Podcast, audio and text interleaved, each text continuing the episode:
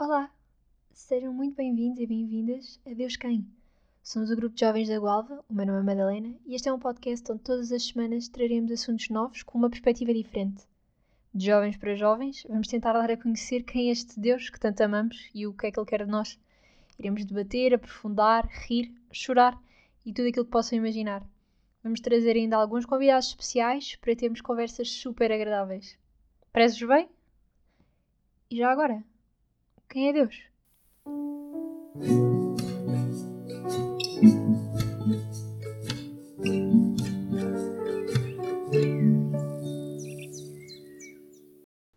Olá, sejam bem-vindos ao terceiro episódio do nosso podcast e espero que estejam disponíveis para mais um pequeno desafio que temos para vocês. Para começarmos, acho que já sabem aquilo que vos tenho a pedir, que vão buscar a vossa Bíblia e que a abram em Lucas 22, versículos 15 a 23, para acompanhar o Evangelho sobre o qual vamos falar hoje. Evangelho segundo São Lucas. Quando chegou à altura, Jesus sentou-se à mesa com os apóstolos e disse-lhes: Desejei ardentemente comer convosco esta Páscoa antes de morrer, pois afirmo-vos que não voltarei a comê-la até que ela receba o seu significado completo no reino de Deus. Pegou então no cálice, deu graças a Deus e disse: Tomem, repartam-no entre todos, pois digo-vos que a partir de agora não voltarei a beber vinho até que chegue o reino de Deus. Depois pegou no pão, deu graças a Deus, partiu e deu aos discípulos. Isto é o meu corpo, entregue à morte para vosso benefício. Façam isto em memória de mim.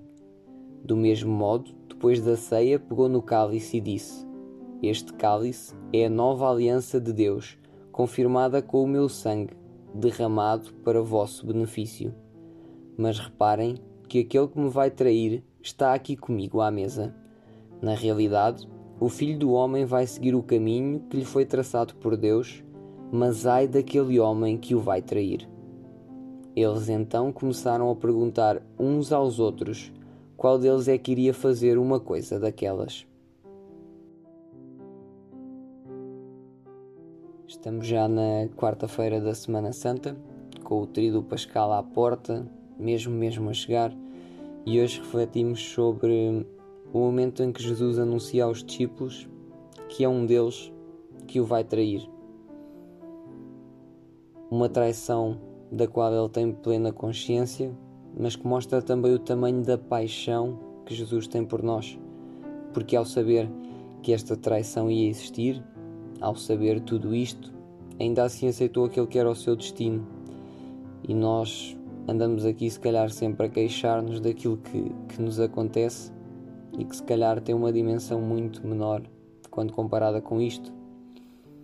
Esta é uma realidade que nós, se calhar, nunca vamos conseguir experienciar a 100%, mas a verdade é que com este Evangelho, Jesus nos explica o significado da ceia pascal e também lhe dá um novo significado.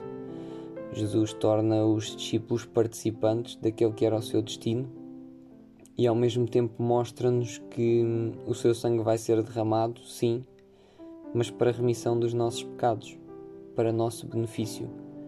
Foi por nós que ele morreu e aceitou a morte na cruz, uma morte que ao mesmo tempo é fonte de vida e se quisermos embelezar um momento negativo, como é a traição de Judas, foi também esta traição que ao mesmo tempo possibilitou a Jesus o dom voluntário e total.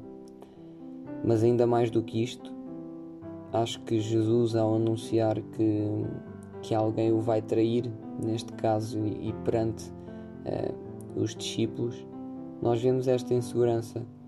Vemos uh, os apóstolos ficam com uma grande insegurança, começam a questionar-se uh, uns aos outros sobre quem, um, quem é que o vai fazer. E ao mesmo tempo, se nós pensarmos, também nós não devíamos ter essa insegurança. Uma insegurança que vem da possibilidade de, de o virmos atrair ou negar. Será que é algo que nós também não o fazemos? Se calhar que esta Quarta-feira Santa seja um dia em que te pedimos, Senhor, um coração arrependido e palavras humildes e sinceras. Nós também te traímos, até mais do que uma vez, quando deixamos em segundo plano, quando não damos a devida importância, o devido tempo, o devido valor. Mas tu estás sempre connosco e por isso paremos hoje e tenhamos a capacidade de agradecer o dom da vida que nos deste e a constante presença que tens, mesmo quando não te damos o devido tempo ou importância.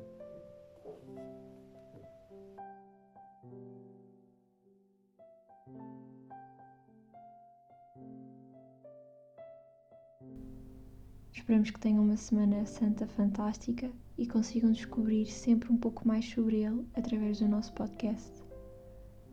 Até porque o que realmente importa é saber quem ele é.